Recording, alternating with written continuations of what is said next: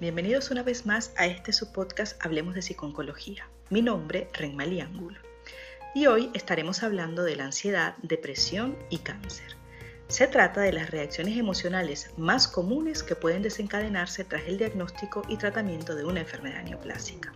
¿Comenzamos? El diagnóstico de cáncer puede ser considerado como un estresor potente que puede provocar reacciones emocionales, especialmente ansiedad y depresión e incluso trastornos del estado de ánimo.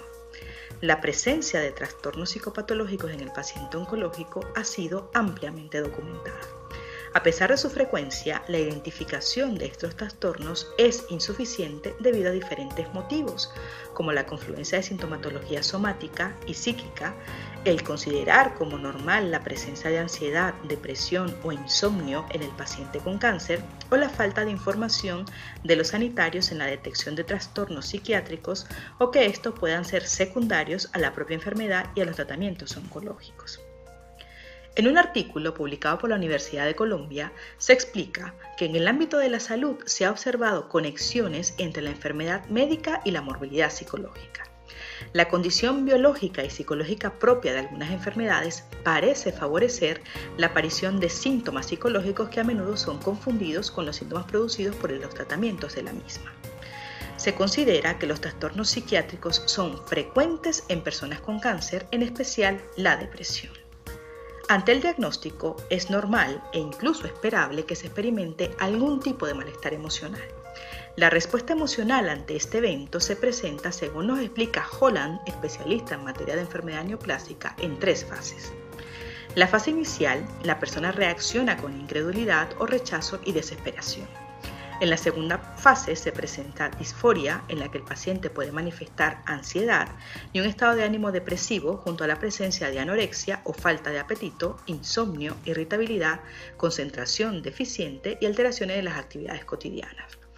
La tercera fase se considera la fase de adaptación, ya que los individuos se ajustan a la nueva información, confrontan aspectos que se les presentan, tienen razones para ser optimistas y reanudan sus actividades cotidianas.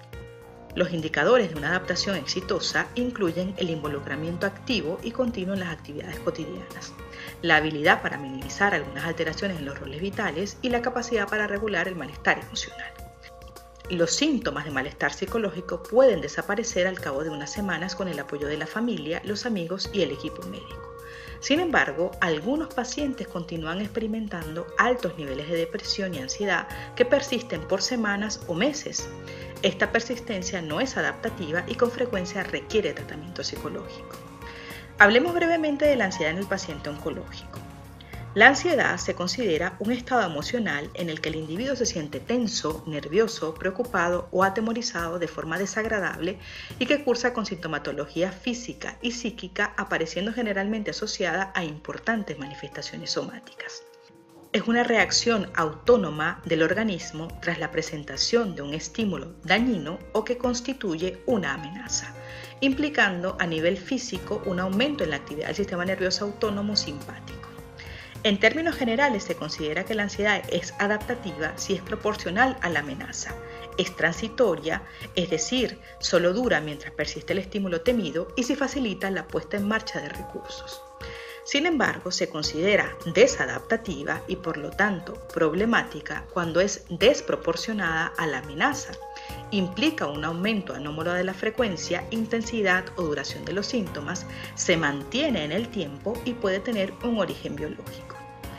Esta distinción se hace difícil en los pacientes oncológicos debido a la naturaleza de la amenaza, que por sus características de enfermedad grave de larga duración, con múltiples tratamientos y con un pronóstico incierto, suele ser altamente estresante, constante y persistente en el tiempo.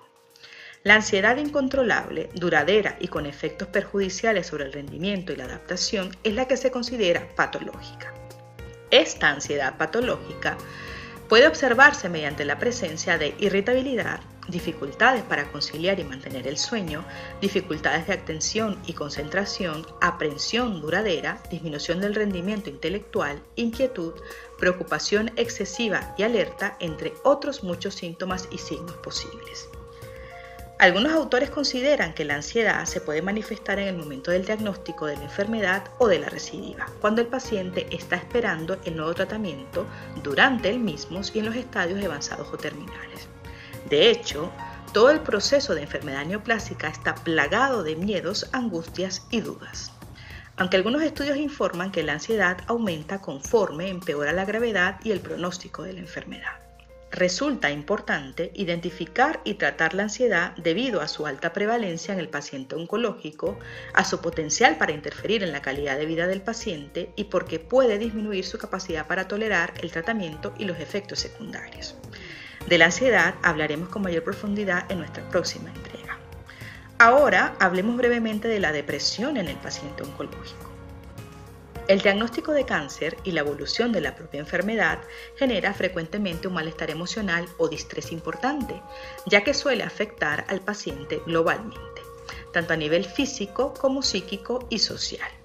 Por ello, la adaptación del paciente a su nuevo entorno es difícil y genera reacciones ansiosas y depresivas. Un 50% de los pacientes oncológicos presentará en algún momento algún trastorno psiquiátrico a lo largo de la enfermedad, frecuentemente un trastorno adaptativo con estado de ánimo depresivo. Muchos de estos trastornos no se tratan porque no son diagnosticados, ya que suele considerarse reacciones normales a la enfermedad o bien porque se considera que los síntomas observados pueden ser debidos no solo a la propia depresión, sino también al cáncer y los tratamientos oncológicos. La depresión clínica o el trastorno depresivo mayor es un trastorno del estado de ánimo caracterizado por un periodo de al menos dos semanas durante el cual hay un estado de ánimo deprimido o una pérdida de interés o placer en casi todas las actividades. La prevalencia de la depresión mayor en pacientes con cáncer se estima entre un 5% y el 8%. Resulta fundamental la detección y el tratamiento de la ansiedad, como hemos dicho, en los pacientes con cáncer, por su elevada prevalencia, la interferencia en la calidad de vida y su posible influencia en la adherencia al tratamiento.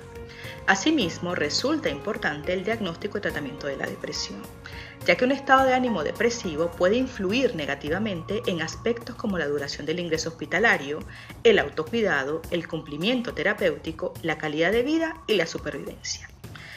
En una próxima entrega nos dedicaremos a mostrar cuáles son los síntomas que hay que tener en cuenta para sospechar la presencia de ansiedad en uno mismo o en nuestro familiar, así como los tratamientos disponibles para esta sintomatología. Para más información recuerda visitarnos en nuestra página web www.hablemosdepsiconcología.com y en nuestras redes sociales con el arroba Hablemos de Psiconcología. No olvides suscribirte a nuestro canal de YouTube y activar las notificaciones para no perderte ninguno de nuestros episodios. También recuerda que estamos en Patreon por si quieres colaborar con nosotros.